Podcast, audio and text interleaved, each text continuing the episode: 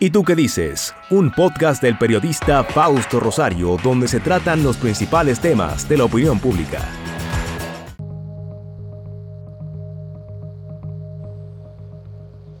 La izquierda de República Dominicana envió militantes que se convirtieron en guerrilleros en Centroamérica para favorecer el triunfo de la revolución sandinista, por ejemplo, en julio 19 de 1979. Allí fue un acontecimiento verdaderamente impactante para todo el mundo y para los países de Centroamérica y el Caribe.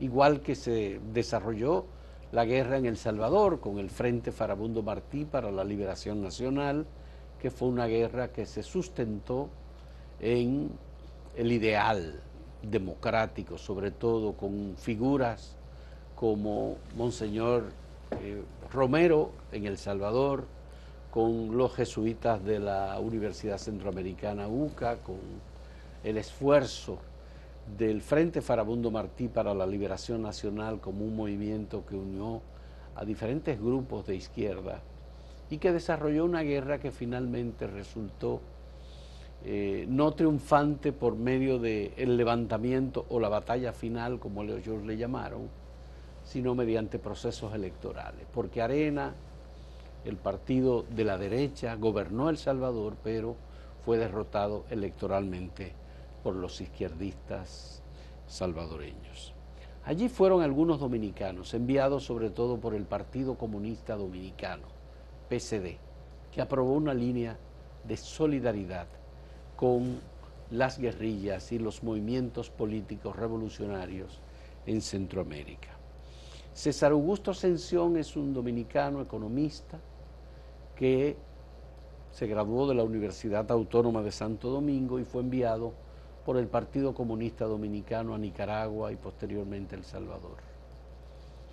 Él se convirtió en salvadoreño, está con nosotros, es dominico salvadoreño, es economista, consultor internacional, observador político de fenómenos en Centroamérica y República Dominicana y tenemos la suerte de tenerlos con nosotros para conocer sobre eh, esa izquierda a la que él perteneció y en la que hizo historia, cómo, cómo se involucra en una conflagración bélica en la que militantes dominicanos van a poner su sangre, su propia vida en riesgo para liberar a pueblos, como lo hicieron eh, Gregorio Urbano Gilbert, César Augusto Sandino, Farabundo Martí y tantos otros que fueron parte de un proceso político anterior, en siglos pasados, más integrador que el de ahora.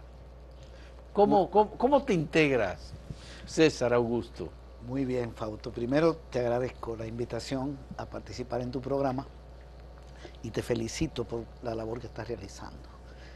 Eh, he visto casi todas las entrevistas que has hecho sobre el tema de la guerra del 65, el movimiento estudiantil, sobre la izquierda, porque no se ha constituido en una fuerza importante. Y creo que hay un material ahí extraordinario. Para mí ha sido de mucha, mucha enseñanza. Y respetamos mucho a esa generación que hizo todo ese esfuerzo y que continúa, porque muchos continúan. Bueno, yo me involucré en el Partido Comunista del Salvador en el año 1978 con perdón, el Partido Comunista Dominicano en el 78, eh, ya van a ser 45 años más o menos. Pero en el año 1985 me fui a Nicaragua. El partido había decidido una línea de apoyo al Frente Sandinista, sobre todo ya después de la revolución de 1979. A Nicaragua fueron a, vivir y a trabajar eh, profesionales del Partido Comunista trabajaron en diferentes áreas, en el departamento de planificación, eh, trabajaron en, el agro, en la minería. Muchas personas, muchos técnicos que estudiaron en, la Unión Soviética. Zonas cafetaleras. En zonas cafetaleras. Eh, hubo uno que trabajó, que se llama Freddy, tremendo técnico. Trabajó en la empresa cervecera, que la rescató. Eh, hizo un gran trabajo de apoyo al gobierno sandinista. Y también se envió una buena cantidad de militantes al Frente Farabundo Martí para la Liberación Nacional del Salvador. Un grupo a El Salvador a combatir militarmente y otro grupo estuvo en Nicaragua. Pero ese grupo que estaba en Nicaragua no trabajaba con los sandinistas, sino que trabajaba con los salvadoreños.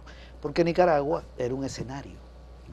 Eh, no digamos un escenario de guerra, pero digamos, en Nicaragua tenía eh, mucha presencia el FMLN. Los sandinistas le dieron mucho apoyo.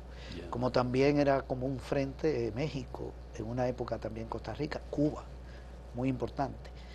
En España también. Sí, en El Salvador vivían, sí, creo yo que más, entre 2 y 3 mil salvadoreños del FMLN, de los distintos partidos. En Nicaragua. En Nicaragua, entraban a la guerra, salían. Eh, era eh, lo más importante, creo yo, que era Nicaragua, Nicaragua y Cuba.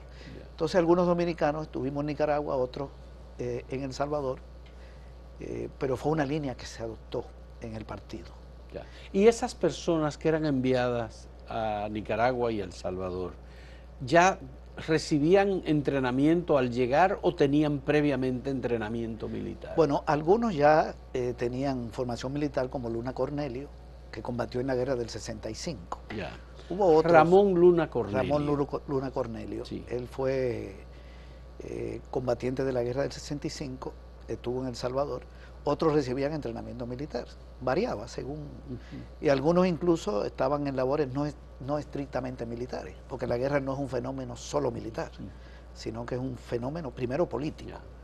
Yo sé de eh, Manuel González, de, Manuel González Tejera, Manegonte, el hijo de Manuel González González, el gallego, que era del Partido Comunista Dominicano también, y que estuvo en la guerra, fue uno de los comandantes en la guerra de abril del 65, pero su hijo fue a Nicaragua. Su hijo trabajó en Nicaragua, yo lo conozco, al galleguito. El galleguito. Vivimos juntos ahí, tuvimos, compartimos en Nicaragua. Sí. Pero él estuvo vinculado a los sandinistas, ya al gobierno sandinista, al gobierno como, sandinista. como profesional. Ya. Es, muy conocedor de todo el tema agrícola, pero sobre todo de la, de la producción de arroz. Sí. Es un especialista. Y otros que estuvieron ahí, pero habían salvadoreños, con perdón, dominicanos que estaban en Nicaragua, pero vinculados a los salvadoreños. Ya. Trabajando en agencias de prensa, eh, en propaganda y otros en El Salvador, en el área militar. Eh, comenzaron a llegar creo que en el año 1983.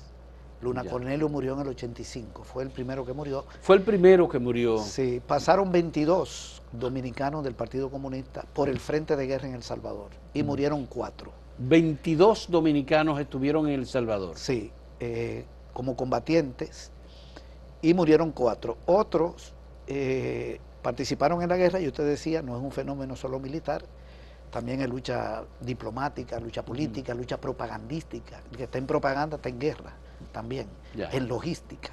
Hay muchas formas de, involucrarse en un conflicto militar. Bueno, los cuatro que murieron son, además de Ramón Luna Cornelio, sí, eh, que murió en el año 1985, sí. Eh, Bienvenido Mejía Sánchez, él murió en 1986. Este, bienvenido eh, Médico. Médico. Roberto Santana Sánchez, un ex militar que se vinculó al Partido Comunista Dominicano. Sí. Y, Pedro Comprés. Eh, ellos, eh, Santana murió en el 88 en un combate con un batallón y Comprés murió en la ofensiva de 1989, que fue una ofensiva grande. A él lo capturaron en San Salvador y de los cuatro, tres están enterrados. Se sabe dónde están. Y y Pres no, porque lo capturaron en una casa y lo fusilaron, pero no se sabe dónde, dónde está su cadáver. Eh, los otros cuatro, los otros tres sí están identificados. Eh, uno en el departamento de Usulután, el médico, otro en Guasapa y otro en Chalatenango. Ya, pero están sepultados, están sepultados. sus tumbas están identificadas. Sí, sus cadáveres podrían ser repatriados. ¿Sus familiares saben que están ahí? Sí, sus familiares saben. De hecho, hubo un esfuerzo de hacer una repatriación que se complicó. Eh, un proceso legal un poco complejo hace unos años y no se ha podido hacer eso. Eh, solo uno no, no, no está identificado. Eh, pero los otros El caso de Comprés. El caso de Comprés. Y el resto regresó al país, ahí estuvo Tancredo. Tancredo. Tancredo de lo que estuvo. y otros compañeros, algunos ya han muerto, han, fallecido. por ejemplo, Tancredo creo que murió hace, hace como 10 años, 10, 12 años. Estamos hablando de Tancredo Villar. Eh, no, Tancredo eh, Vargas, el compañero de... Tancredo Vargas. Sí, el de San Pedro de Macorís, San, Francisco de Macorís. San Francisco de Macorís. Sí, él fue combatiente en El Salvador tres años. Ya. Y, y, hay otros, ¿verdad? Y los que tuvieron en el área de propaganda y en otras áreas están vivos. Algunos viven fuera del país, otros están aquí. Ya. Sí, Pero aquí eh, hubo poetas, escritores, periodistas, eh, mujeres y hombres que estuvieron en, Nicaragua, en diferentes partes del proceso. Uno no sabe si al final era solo el Partido Comunista Dominicano que los enviaba, pero por diferentes vías llegaron como internacionalistas. Sí, llegaron de otros grupos políticos a Nicaragua. A Nicaragua. No solo del PC. Ya. Eh, pero en El Salvador sí fue una participación PC. Y hubo una muchacha que combatió en El Salvador. Yo no recuerdo el nombre y no llegó por el Partido Comunista. Una dominicana. Una dominicana. Y estuvo vinculada a la Fuerza Popular de Liberación en Chalatenango. Eh, yo no la conocí. Yo conocí a los del, a los del PC. ¿Pero sobrevivió? Sobrevivió. Ella sobrevivió. Pero no, no, sé, no, sé de ella. Pero sí sé de, su participación. Eh, yo soy el único que se quedó a vivir en El Salvador. Tú te quedaste a vivir en El Salvador. y me nacionalicé Salvador. pero tú estuviste en el conflicto en Nicaragua. En Nicaragua. Y no tuviste, no fuiste parte de la guerra en El Salvador. Desde el punto de vista militar, no. Desde el punto... Pero militaba en el Frente Farabundo Martí en una estructura de apoyo, primero a la Comisión Política del Partido Comunista, una estructura de investigación y análisis, y luego en una estructura unitaria. ¿Y el, ¿Y el Partido Comunista Dominicano no te pedía respuesta, no te hacía preguntas, no te pedía informes de lo que hacías? Claro. Pues sí. y después que terminó la guerra, yo tuve mucha presión para venir acá. Para venir acá. Te, pidieron regresar. Regresar. Narciso Isaconde, que era el secretario general, siempre tenía interés en que regresáramos. Pero ya no quedamos por ahí, porque hicimos Decidiste quedarte. Decidimos Hiciste vida, formaste familia. Eh, ¿Y te quedaste en, en dónde? ¿En Chalatenango o en San Salvador? En San Salvador. En, San, Salvador. sí. La guerra terminó en el 92, yo estaba desde el 90 en El Salvador ya viviendo. Y terminó la guerra y me quedé. Me interesó mucho el país, ya, ya tenía un vínculo muy fuerte con... Se creó una comisión de paz, de seguimiento a la paz en El Salvador, sí. monitoreada por Naciones Unidas. Esa fue una comisión que duró varios años en un proceso de, digamos, de regularización, si se quiere. Pero eran los gobiernos de derecha los que, eh, los gobiernos de Cristiani, Arena, eh, los que mantenían, digamos, la situación y el Frente Farabundo Martí se convirtió en un partido político legal para participar en los procesos electorales. Sí, correcto. La guerra termina el 16 de enero del 92 con unos acuerdos de paz que tienen eh, dos grandes apartados o tres grandes apartados. El tema militar, transformaciones políticas y un tema económico, que no tiene mucho peso, el tema de la transformación económica. Y se creó una comisión COPAS de las Naciones Unidas de seguimiento y de apoyo, pero también ONUSAL. ONUSAL. ONUSAL estuvo. Es decir, había una garantía de cumplimiento. Eh, eh, los guerrilleros y las guerrilleras se concentraron en bolsones hubo un cese de fuego y más o menos en 11 meses, sí, en el transcurso del año 92, se fueron desmovilizando, pero 20%, eh, luego 20% en la medida que el gobierno cumplía acuerdos, se desmovilizaban, iba cumpliendo el gobierno. Y, se desmovilizaban y se reintegraban esos guerrilleros militantes a la sociedad. Sí, hubo programas de reinserción para, el agro, eh, para microempresas, para becas, para estudios, otros no quisieron involucrarse a programas. Y el Frente Farabundo Martí se convierte en partido legal, entrega las armas y se constituye en partido y lo legaliza el régimen. De, de, de entonces, el gobierno de Cristiani, era parte de los acuerdos. ¿Qué hizo la contraparte? Bueno, la Fuerza Armada fue reducida a la mitad. Se eliminaron los cinco batallones élites se eliminó la Guardia Nacional, la Policía Nacional, la Policía de Hacienda, la Defensa Civil. La Fuerza Armada tenía siete funciones. Era hasta garante de la alternabilidad democrática y de los procesos electorales. porque era una dictadura militar con fachada de gobierno civil, como la que teníamos aquí con Balaguer, que él era un presidente civil, pero aquí ya se sabe quién mandaba. Él era parte de un engranaje, pero era una dictadura militar, lo que vivíamos los 12 años. En El Salvador era igual. Entonces a los militares se les saca del control del Estado y se le quitan de las siete funciones cinco y le dejan dos, que es la defensa de la soberanía y la integridad territorial. Y entonces termina la dictadura militar. Defensa de la soberanía y la segunda. y la integridad territorial. Integridad territorial. Que prácticamente viene siendo, lo mismo. Lo mismo. Bueno, entonces eh, el ejército sale del control del Estado y el frente se desmoviliza. Esa es la esencia de los acuerdos. Hay otras reformas también, reformas electorales, reforma eh, al Código Penal. Por ejemplo, el fiscal general de la República, que lo elegía el presidente, hoy se elige con dos tercios del Congreso. Del Congreso. Que allá es una, son las cámaras, la, cámara, la Asamblea Nacional, eh, la Asamblea Legislativa. También surge la Procuraduría para la Defensa de los Derechos Humanos. Eh, se crea también la Asamblea elige los magistrados de la Corte Suprema por dos tercios, de la Corte de Cuentas. Hay todo un cambio institucional ahí y algunos programas de reinserción y un programa de reconstrucción nacional con apoyo de la comunidad internacional. Reinserción para los desmovilizados de los dos ejércitos, de la guerrilla y del ejército, porque del ejército se desmovilizaron 26 mil. Y cuando el Frente Farabundo Martí para la Liberación Nacional gana las elecciones y asume el poder, ¿realmente produce cambios en el Salvador? Sí, sí, el, Frente gobernó 10 años. Eh, lo, principal, creo yo, es los programas sociales que llevaron a cabo. Eh, Pero hubo en 10 años, el único guerrillero que estuvo al frente del gobierno fue Sánchez Serén. Bueno, en la presidencia. En la presidencia. Primero se gobernó con Mauricio Funes. Mauricio, pero Mauricio Funes es un periodista, es una persona, digamos, para aliado del frente. Pero, no es militante, no fue guerrillero. Exacto. Él tuvo un hermano en la guerrilla que murió. Él tuvo un hermano. pero él no era militante. él era una figura, un periodista muy prestigioso, eh, progresista, un, tipo avanzado.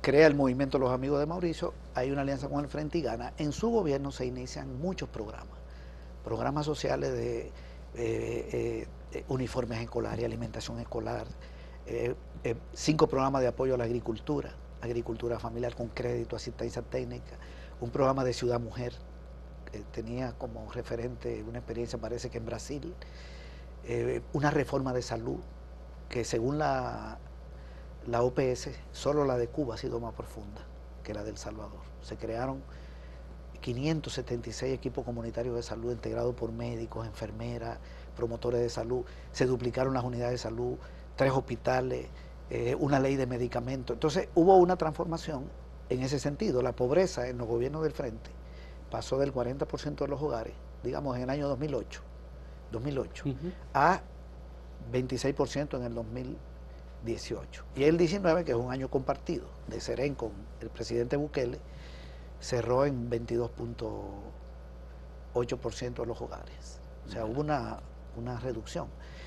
Eh, mejoró la salud, el, eh, programa de alfabetización con el apoyo de Cuba, se redujo muchísimo el analfabetismo, no se eliminó.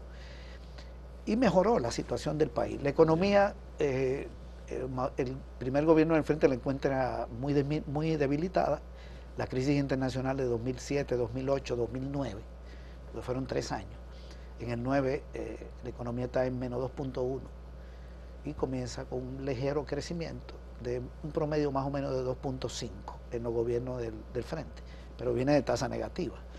En la política exterior hay un cambio estructural, ya en los gobiernos del frente, porque tú sales de un partido de ultraderecha gobernando, que era Arena, un partido de los ecuadores de la muerte, de los grupos oligárquicos, a un partido de izquierda democrática, hay una mezcla de, de izquierda, sectores progresistas, y se establecen relaciones con Cuba, eso es un cambio importante, con la República Árabe de Sarajevo, y se establecen relaciones con China. Y ya se tiene una política exterior que además eh, no es confrontativa con Estados Unidos, pero tampoco es una política exterior dirigida por Estados Unidos. Entonces, ¿cuáles son las transformaciones sociales? Política exterior fundamentalmente. Y se avanzó en algunas reformas democráticas también, por ejemplo, la representación proporcional en los municipios, que no existía. Allá el alcalde o la alcaldesa que ganaba se llevaba a todos los concejales, que aquí son regidores, esa representación proporcional se establece en los gobiernos del frente. El voto en el exterior se establece en el gobierno del frente. La ley de acceso a la información pública, la ley de compra gubernamental, el Instituto de Acceso a la Información Pública. Todo eso eh, forma parte, forma parte de, esos 10 años. De las transformaciones aportadas por el Frente Farabundo Martínez. Sí, yo no diría que hubo una revolución. son transformaciones que puede hacer un partido de derecha. Sí, de derecha liberal. De derecha liberal lo puede, hacer, Lo puede hacer un partido de derecha liberal. Ser de izquierda en un contexto como ese no representa un cambio radical. No daba para eso tampoco, porque eh, para hacer una transformación radical que tiene que ver con el tema de los medios de producción, se necesita un poder muy grande. los gobiernos del frente detuvieron el neoliberalismo, porque en los 20 años de gobierno de Arena se privatizaron 28 empresas públicas, se liberalizó la economía, toda la transformación neoliberal que debilitar el Estado. El neoliberalismo es, en el marco de la sociedad capitalista, debilitar el Estado. Eso es el neoliberalismo. El frente lo detiene y crea 21 empresas públicas. Es importante, incluyendo universidad, eh, entonces hay una transformación de ese tipo, pero no nunca se ha dicho que hubo una revolución en El Salvador, sino un, un, equilibrio de poderes. Ahí lo que se abre es una dualidad de poderes. Aunque Sánchez Serén, vamos a hacer una pausa ahora, pero Sánchez Serén resultó ser una persona muy limitada en la toma de decisiones políticas fundamentales para la transformación que el Frente siempre ofreció al Salvador. Yo creo que eso es un tema que podemos discutirlo. Pero bien, vamos a volver en un momento en este diálogo con César Augusto Sención, un dominicano que se nacionalizó salvadoreño, que vive en El Salvador y desde allí nos observa y nos envía algún tipo de contribución o nos hace como cuando nos visita, como en esta ocasión. Volvemos en un momento.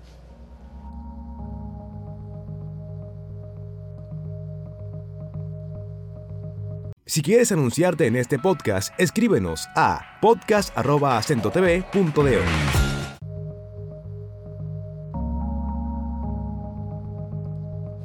César Augusto, me gustaría reflexionar un poco tu punto de vista sobre esa izquierda que tú dejaste en República Dominicana, que se involucró en un conflicto en Centroamérica, que te envió a Centroamérica, que te hizo centroamericano, porque nosotros decimos ser centroamericano, pero somos más caribeños. Entonces, ¿qué pasó desde tu punto de vista con esa izquierda dominicana? ¿Perdió las perspectivas? Mm, ¿Optó por el plan, digamos, de participar en procesos electorales, pero nunca construyó un proyecto electoral realmente con vitalidad o con potencial para convertirse en una opción de poder? Y siempre fue aliada a posiciones más conservadoras que la misma izquierda o de derecha. Tu criterio sobre lo que hicimos nosotros en República Dominicana con las organizaciones de izquierda que son las que más vidas han puesto, han puesto en el trayecto político de su crecimiento. Sí, bueno, primero, eh, yo tengo mucho respeto por eh, los dirigentes, las dirigentes de izquierda dominicana, eh, históricos que participaron en la lucha contra Trujillo en la guerra del 65 y vienen luchando desde entonces. Algunos murieron, otros siguen vivos, la mayoría no están vivos.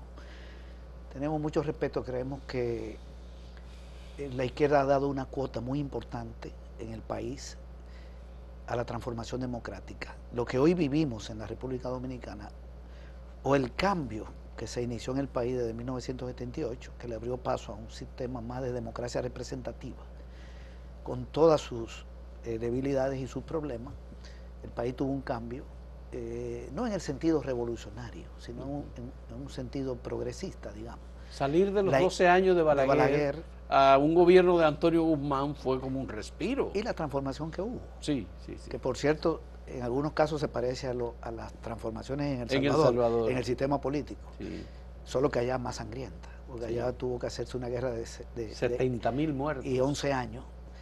Aquí eh, también hubo una cuota de sangre importante, en los 70, en los 60, para ese cambio. La izquierda eh, contribuyó mucho. Lo que, lo que tenemos hoy tiene mucho que ver con la izquierda, no solo con eh, políticos de derecha liberal, que también hicieron un gran aporte vinculado al PRD, al, PLD más adelante y a otras fuerzas. Eso es lo primero que quiero dejar establecido, ¿verdad? Eh, pero eso no significa que uno no tenga algunas posiciones críticas sobre eh, cómo se ha manejado la política, las dificultades que ha tenido la izquierda para construir un proyecto alternativo. Eh, yo creo que aquí ha habido una contradicción que no está resuelta. Esa es una hipótesis que yo tengo. No sé si es comprobable o no, pero es por mi experiencia, es lo que puedo decir. Una contradicción entre lo que se llama la vía de la revolución y el instrumento que hay que construir para transitar esa vía. Te voy a plantear un esquema. Eh, espero que sea un esquema justo, por lo menos. Bueno, todo partido lucha por el poder, ya sea de izquierda o de derecha, si es un partido serio. Se plantea eso. Eh, un partido de izquierda quiere tomar el poder para transformar el país en un sentido revolucionario. Uno de derecha lo quiere tomar y desplazar a otro con otro propósito. Y si hay uno de izquierda, lo quiere desplazar para establecer un régimen de derecha. La toma del poder político es, un objetivo fundamental de la izquierda desde que nace. La política es la lucha por la toma del poder. la toma del poder, totalmente. Para aplicar un programa. Y, mantener el poder si lo tiene. Todo el que esté política está en eso. Para la izquierda, eh, por lo menos en, durante la época capitalista, la sociedad capitalista, del siglo pasado para acá, digamos, desde la primera revolución anticapitalista que fue la rusa, ha habido cinco vías. La vía es la forma principal de lucha para tomar el poder. La revolución rusa se hizo por la vía insurreccional. Un levantamiento derroca al gobierno y le pasa el poder al partido bolchevique, que comienza a gobernar el país y representa los intereses de clases diferentes a las que desplazaron. Por eso es una revolución. Es el paso del poder de una clase a otra. Ese es el concepto de Kautsky, que es el concepto adoptado por el marxismo. No es una revuelta. No, la insurrección. La insurrección es una vía. Una vía. La revolución cubana, con perdón, la China, no fue por la vía insurreccional, fue por la vía de la guerra. La insurrección es distinta a la guerra y cada una tiene sus leyes y sus reglas. La, guerra ya implica una confrontación de ejércitos, con, si es un ejército regular, bueno, con todas las unidades, brigadas, batallones, compañías, eh, pelotones, escuadras, etcétera. Tiene que tener logística. La guerra pasa por tres fases: la defensiva estratégica, el equilibrio estratégico, la contraofensiva estratégica, etcétera. Una guerra se gana destruyendo el ejército enemigo o desarmándolo. O sea, hay toda una y la guerra no es lucha solo militar, es lucha económica. Hay que destruir puentes, cafetales, todo eso se hace. Medios de producción. Medios de producción. Industria. De todo se hace. El FMLN saboteaba el café, el corazón de la economía. Y eso es justo. Eh, la guerra tiene un montón de leyes. Eh, la insurrección es otra cosa, porque no te da ese nivel de confrontación mm. durante un plazo, sino que resuelve. La revolución rusa se hizo en 10 días, como dice John Reed. Sí y se pone el día que días que conmovieron el mundo. Y cómo se hace una insurrección tiene sus leyes, también está escrito. Luego viene la Revolución Cubana, que es una mezcla de guerra de guerrilla, que ya es un poco diferente, aunque tuvo un momento donde hubo también unidades concentradas, con huelga en La Habana. Eso es lo que se combina en Cuba. Y los sandinistas le dan otro aporte a la teoría de la revolución esa es el tercer, la tercera vía. La tercera vía que conocemos. Hablamos de insurrección, hablamos de guerra, ahora de guerra de guerrilla, que es una vía distinta. Distinta, con huelga en La Habana. Porque la guerra de guerrilla no es, la misma, no es lo mismo que una guerra de un ejército regular. Aunque en una guerra con un ejército regular pueden tener unidades guerrilleras, Mao convenó guerrilla, pero se combinó la, la cubana con la huelga. Fíjate que Rosa Luxemburgo, para Rosa Luxemburgo, la vía era la huelga y para Lenin era la insurrección. Y triunfó en Rusia Lenin y en Alemania hubo una huelga, pero no, no pasó el poder, sino que la capturaron, a ella la asesinaron y a, sus amigos revolucionarios. Nicaragua da un aporte, combina la guerra con la insurrección en las ciudades del Pacífico. Eh, y tenemos la quinta vía. Guerra con insurrección, es lo de Nicaragua. Yo te estoy planteando eso porque cada cosa requiere un instrumento. Cada vía requiere un instrumento. En, en la época en que estamos, estamos en la, quinta vía. Estamos en la vía electoral. Electoral. Bueno, en Venezuela, Hugo Chávez siempre dijo que había una revolución. Se asume una revolución. Y él dice que comenzó, o dijo, decía que comenzó en el 99. Él gana las elecciones del 98, pero luego viene tres elecciones, tres referéndums, uno para elegir una constituyente, otro para hacer una constitución y otro para proponer. Y viene una segunda elección y ahí gana. Ahí se inicia la revolución, la revolución venezolana. Yo nunca he oído el concepto revolución cuando se hace referencia a la experiencia de Chile con Allende, pero hubo una experiencia electoral que también que es importante que creo que sería claro el golpe de Estado destruye todo eso más la participación de Estados Unidos. Claro pero la revolución eh, no necesariamente eh, pero fue un gobierno democrático un gobierno democrático que eligió a un presidente que había sido cinco veces candidato en ocasiones anteriores. Correcto pero el hecho de que haya caído no quiere decir que no por no hubo revolución porque cayó porque igual la revolución eh, la revolución rusa ya fue la primera la eh, primera experiencia de socialismo democrático mediante elecciones. Ok eh, se ensayó la vía electoral ahí y está la, venezolana y hoy seguimos en esta vía. Está el caso de Bolivia y están surgiendo muchos gobiernos de izquierda con mezcla de fuerza democrática con derecha tú tienes México tú tienes Perú lo que pasó en Perú Bolivia lo que acaba de pasar en Colombia con, con Petro.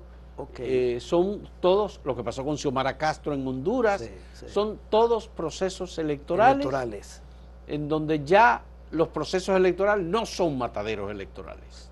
Bien. ¿Qué pasó con la ah, izquierda ah. dominicana? ¿Qué es lo que sucede? Que cada vía requiere un instrumento.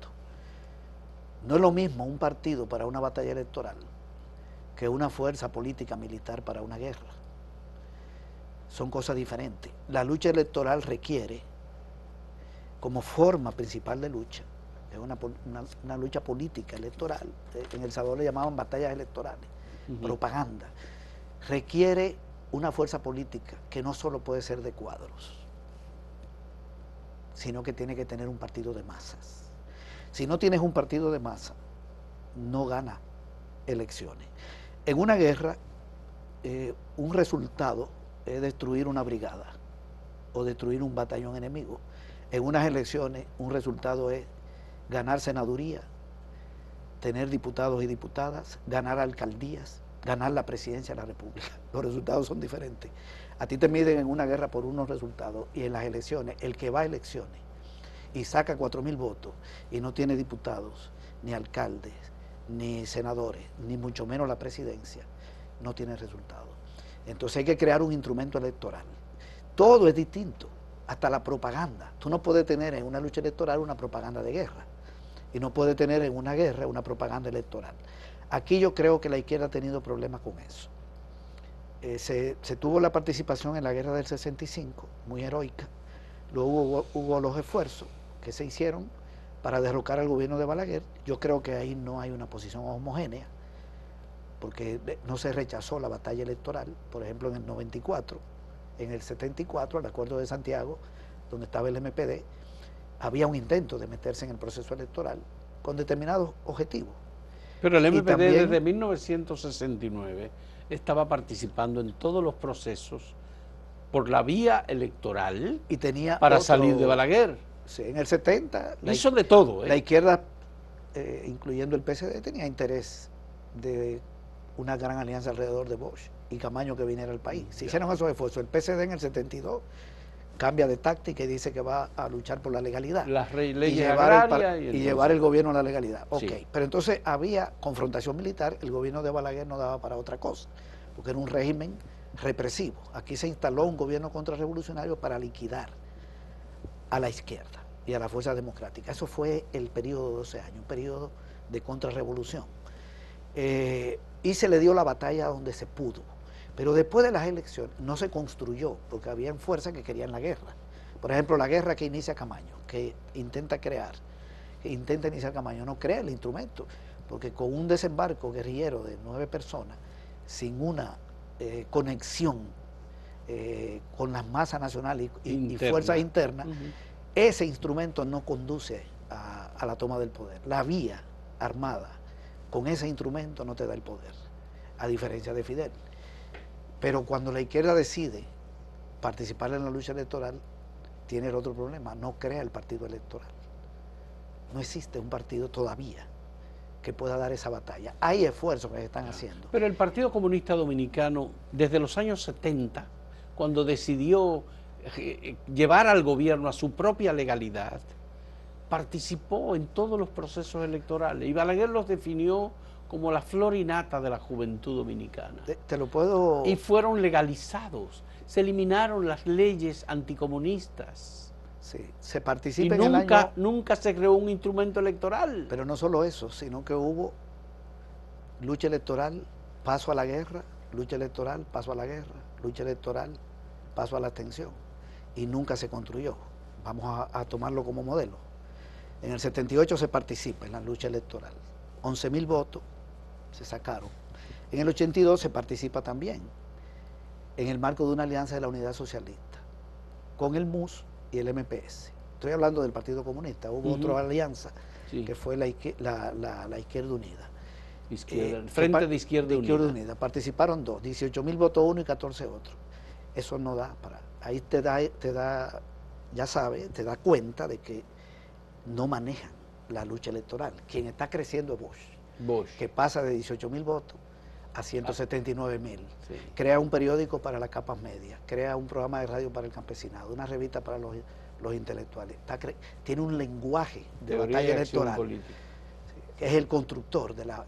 en, el, en el 86 el Partido Comunista vuelve a participar, que lleva a Belaquito Mainardi de diputado. Sacan 44 mil votos. En el 90 ya el Partido Comunista no va a elecciones. En el 89 en el Congreso, que yo estuve, yo vine de Nicaragua, se adoptó el paso a la lucha armada. Ajá. Entonces deja la electoral y pasa a la lucha armada, pero no construye un instrumento para la lucha armada que dice que va a desarrollar. ¿Qué pasa en el 90? En el 90 eh, están fuera del gobierno los sandinistas, los Estados Unidos invade Panamá, eh, ya se cayó. Se desmorona la Unión Soviética. La Unión Soviética termina de liquidarse en el 91, Cuba entrando en un periodo especial, había un contexto internacional que no daba para que en este país se iniciara un esfuerzo de ese tipo, pero además las condiciones nacionales no eran de guerra. Entonces pasas a la guerra, pero no construye el ejército. Luego te pasa la década del 90 llamando a no votar. Luego el Partido Comunista vuelve a elecciones, ya como fuerza de la revolución, que se crea en el, en el 96, en el, en el 2002 vuelve a participar. Son, muchos pero no construyen el instrumento electoral. Entonces, cuando decide hacer la guerra, no crea el instrumento. Cuando decide hacer las elecciones, no crea el instrumento. Por eso yo decía que hay una contradicción entre la vía y el instrumento, que es mi hipótesis. Pero estamos hablando del caso del Partido Comunista. Yo creo que es más generalizado. Eh, pasa con, y también con toda la izquierda. Sí, pero también hay gente que sí lo maneja. Porque tampoco se puede hablar en términos que yo creo que, sí maneja el concepto de la creación del instrumento. Y sabe hacer la política.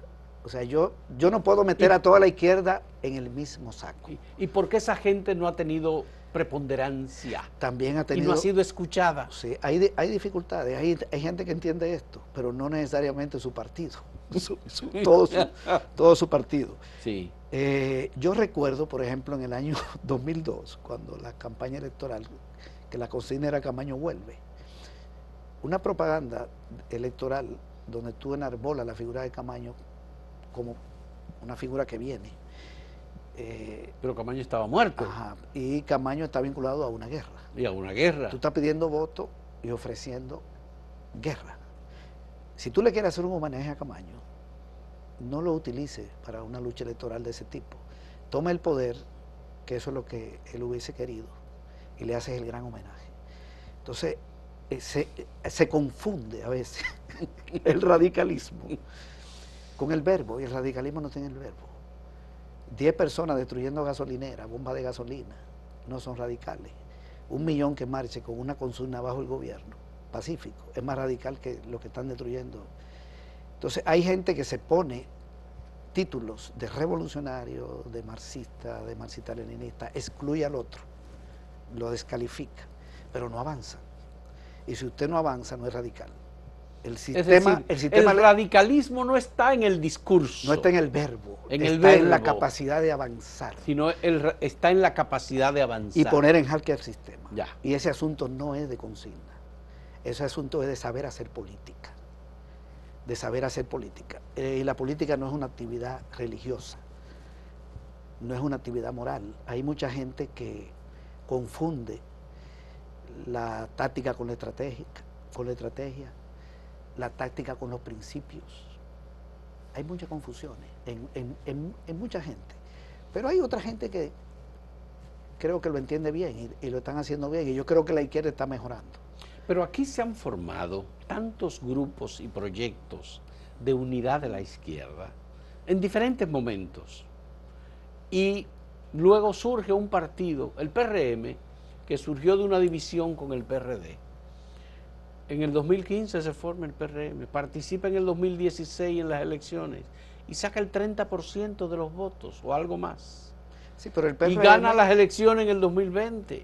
Claro, pero el PRM es el antiguo PRD. Sí, está bien, pero el, pero el, el, PRD se quedó atrás. La sigla y toda la historia de Peña Gómez y todo lo demás se quedó atrás. Claro, porque los que crearon el PRM se llevaron al, eso, eso se parece un poquito a lo que hizo Bukele en El Salvador que creó un proyecto desangrando al FMLN. Bukele fue candidato del FMLN. Fue alcalde. Alcalde de San Salvador por el FMLN. Y hace carrera política como alcalde de la capital. Cuando crea su, partido, se lleva mucha gente del frente. Ya.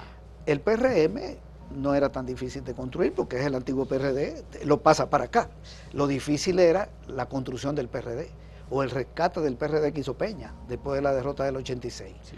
Pero ya aquí lo que hay muchos herederos de aparatos, en la derecha. En la derecha. Lo, que hicieron los partidos grandes, sabemos quiénes son. Juan Bo hizo el PRD. O sea, la principal figura, no lo hizo él. Eh, también el PLD. Peña jugó un papel. Todo lo que tenemos hoy son herederos de esos aparatos. Entonces, heredar una fuerza tan grande y construir otra no, creo que es tan meritorio. los méritos los tienen los otros. La izquierda nunca ha salido de un partido de, masas para constituirse en otro partido de masa. La izquierda tiene que construir ese partido. Pero la izquierda nunca ha sido. Cuando más vigor y apoyo tuvo la izquierda fue cuando Manolo Tavares justo con el 14 de junio. Sí, un esfuerzo muy heroico, con poca experiencia, y ahí hubo una, una construcción importante. Pero bueno, no se participó en las elecciones. Pero el 14 de junio eh, tenía un concepto muy distinto de la izquierda que se forjó posteriormente. El 14 de junio tenía equipos profesionales, médicos que trabajaban en los barrios, que ofrecían asistencia social a los necesitados. Un partido grande. Un partido grande. Con un buen liderazgo. Ajá, eso era el 14 de junio. sólido. Pero comete el error de no participar en la lucha electoral. Que ese, es otro, problema que hemos tenido. La izquierda dominicana se ha matado por Juan Bo varias veces, pero nunca hizo la alianza con Juan Bo porque Manolo no hizo la alianza y luego se fue a la montaña. Para defender a Bosch. El gobierno de Bosch. En el 65 era el retorno de Bosch. Y recuerdo que en el 90, cuando le hizo fraude Juan Balaguer a Juan Bosch, la izquierda se reunió y estaba esperando que Juan Bosch lanzara a la gente al malecón, como lo había prometido. la, izquierda estaba en manos de Bosch. Entonces siempre, siempre tuvimos esa contradicción con, el profesor. con el profesor. Pero bueno, eh, los salvadoreños, por ejemplo, tuvieron mucha habilidad en eso. En los años 70 hubo alianza del Partido Comunista con el Partido Demócrata Cristiano de Duarte y el MNR de Guillermo Ungo. Socialdemócratas, demócratas cristianos y comunistas, juntos contra la dictadura militar. Como hubo aquí con el acuerdo de Santiago en el 74. Que era una táctica correcta del MPD. Esa, esa, alianza era correcta porque en política tiene que definir cuál es el enemigo principal. El enemigo principal. Y contra él todo el que no es parte de ese bloque del enemigo principal es un posible aliado. Así es. Y las alianzas son para acumular frente a él. Así es. Vamos a hacer una pausa en este diálogo con César Augusto Sención, dominico salvadoreño, que nos visita que está aquí, esta es su tierra, está aquí tiene su familia, todo. Pero bueno, él se va para El Salvador de nuevo. En un momento retornamos.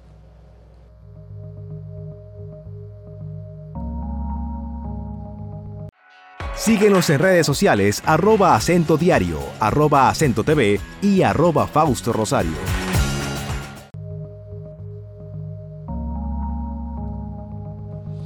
César Augusto, me gustaría analizar contigo o que tú me ofrecieras tu versión de las perspectivas de una izquierda en República Dominicana, no ya en El Salvador, pero tu punto de vista de una izquierda en República Dominicana, con posiciones progresistas, más vinculada a lo que puede ser la ideología socialdemócrata, un poco cercana a lo que, hace tal vez quien López Obrador en México o algún otro de los presidentes que han llegado al poder, en Chile, por ejemplo, Boric.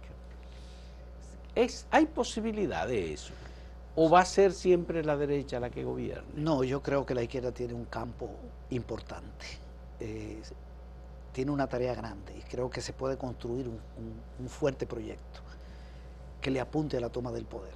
Eh, quería decirte que la vía, volviendo a eso, antes de continuar con tu pregunta, la decide la vida, es decir, el contexto nacional e internacional. No, no es una acción voluntaria. No es que yo quiero las elecciones. Es que si no me planteo la lucha electoral y, agarro otro rumbo, no me sigue nadie. O no es que quiero la guerra, sino que la vida me la impone, como se impuso en el 65. No es un asunto de voluntarismo entonces hay que entender bien la, realidad nacional, la realidad nacional e internacional. Está claro que hay que luchar en el contexto electoral. En eso que está la izquierda. No solo en República Dominicana, es un fenómeno latinoamericano. Pero imagínate un escenario donde derroquen al gobierno de Venezuela, Estados Unidos derroque todo estos gobiernos y haga invasiones e imponga gobierno. Aquí ya dejamos de hablar de elecciones. Nosotros no sabemos cómo va a transitar esto porque depende del contexto internacional. Por eso yo ponía aquel ejemplo donde se pasa la lucha armada y se derrumba el campo socialista. Entonces te queda, es un mal análisis de la situación externa, en este caso, en ese caso. Pero bien, aquí hay condiciones para crear un proyecto de izquierda.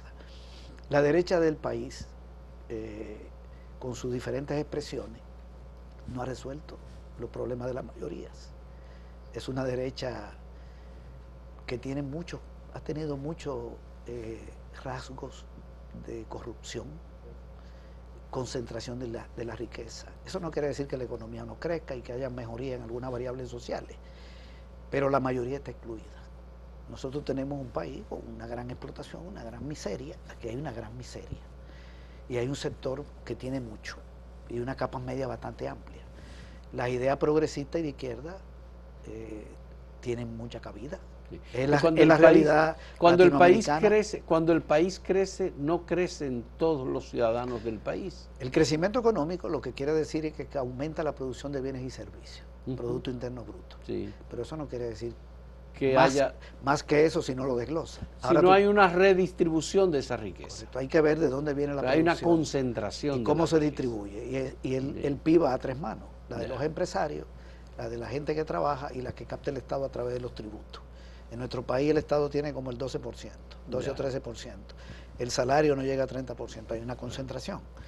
Eh, aparte de un sector informal enorme que no entra en el cálculo. Ahora, a mí me llama la atención, César, lo siguiente, que algunos eh, países pasan de gobiernos de, izquierda a extrema derecha, como pasó en, en Polonia, como ha pasado en Italia, por ejemplo, recientemente, que la extrema derecha acaba de asumir el gobierno, como está pasando en España, que la derecha está bien posicionada para asumir cuando haya elecciones ahora el gobierno. Y entonces tú dices, bueno, ¿y qué es lo que está pasando? También ¿Por qué es que la derecha es tan poderosa? Bueno, la derecha es la que ha gobernado siempre. Eh, es una clase dominante que tiene siglos. El capitalismo tiene cinco siglos la sociedad capitalista en nuestro país anda por los dos siglos, ya la, relación. Siempre ha tenido el poder económico, el poder ideológico, porque una, fuerza, una clase domina de dos formas, a través de la fuerza y de la ideología. La fuerza la ejerce a través del Estado Aquí se gobernó con mucha fuerza cuando Trujillo, los 12 años de Balaguer, y hoy se gobierna más por el lado eh, ideológico, pero las fuerzas que gobiernan representan intereses de los grupos económicos. Cuando una clase gobierna más por la ideología que por la fuerza, decía Granche, es clase hegemónica.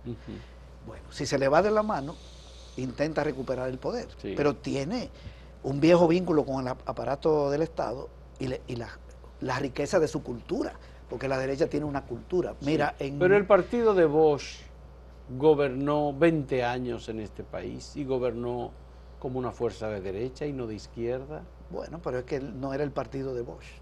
Ese era el partido creado por Juan Bosch, tú acabas de decir. Pero no es el mismo. No es el mismo. Ese, ese partido cambió. Cambió. El PLD de 1973 hasta 1990 no es el PLD del 1990 para acá. Es otra cosa, igual que el PRD. El PRD era el partido de la lucha contra Trujillo, de la guerra del 65, con vínculos con la izquierda, y eso tiene un cambio a partir del 78.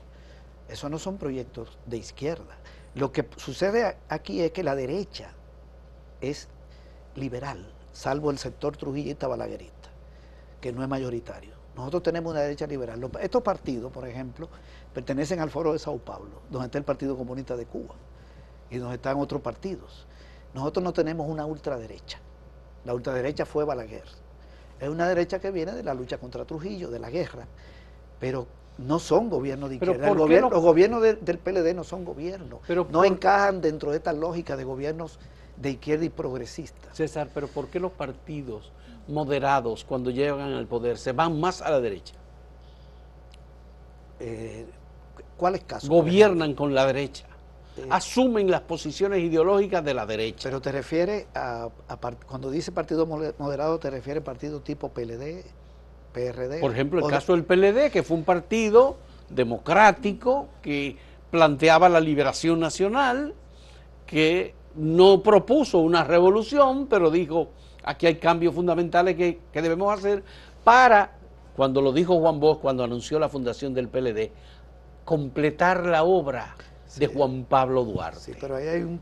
¿Qué pasó? ¿Por qué? ¿Qué pasa eso? Ahí hay un problema sociológico de origen.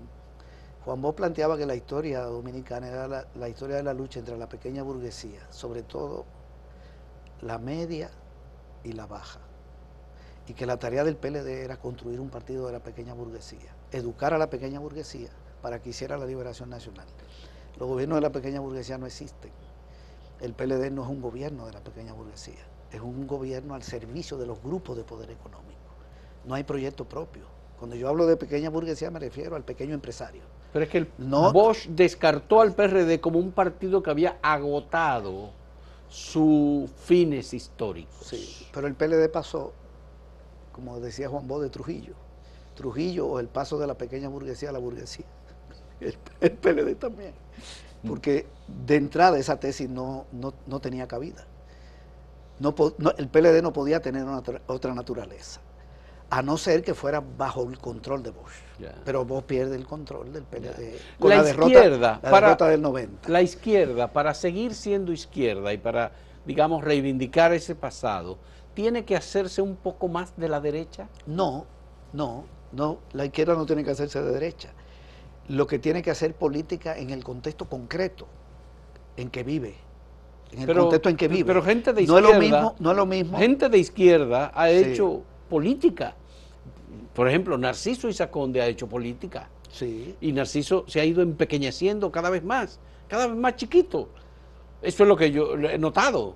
Ahora tiene una organización que no ni se asemeja a lo que fue el Partido Comunista Dominicano cuando él comenzó como secretario general. Y pasó 35 años siendo secretario general. Y hay, otras fuerzas que han desaparecido. Y otras fuerzas que han desaparecido. como el 14 de junio. Pero o el Partido de los Trabajadores Dominicanos. Pero eso ha pasado o el movimiento por el socialismo, o el Frente de Izquierda Unida, el núcleo comunista de los trabajadores, el movimiento socialista de los trabajadores. Eso no ha pasado solo aquí. Los corecatos. pero eso no solo aquí ha pasado, ha pasado en otros países. Y surgen otras expresiones o se reagrupa la izquierda. Mira el caso de Brasil. El PT perdió de Bolsonaro. Ahí llegó la ultraderecha. Solo que llega una ultraderecha en un contexto donde no puede aplicar una política fascista. Es como cuando Balaguer vuelve. Los 10 años de Balaguer no son los 12. Sigue siendo el mismo personaje, pero adaptado a una nueva realidad. No quiero decir que no, no tuviera su componente represivo, pero no es lo mismo 12 años. Llega, llega en otro contexto.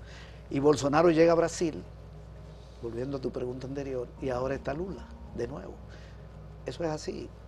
Son procesos. Mientras no haya, mientras no haya una transformación revolucionaria profunda de la sociedad, toda reversión es posible. Mira la revolución rusa.